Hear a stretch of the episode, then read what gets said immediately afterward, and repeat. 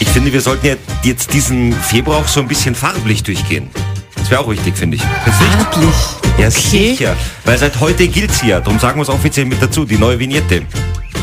Ach Gott. Und nachdem die Kante ja schon digitale Vignette hat, die ist ja ganz modern, so wie Schon viele längst, andere auch. Die längst. neue Vignette hat welche Farbe? Äh, warte, warte, nee, ähm, ja, ihr Gloria? Gelb.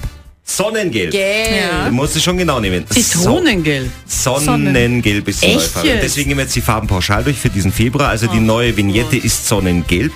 Andreas Babler bleibt dunkelrot. Und Marco Pogo von der Bierpartei bleibt fetzenblau.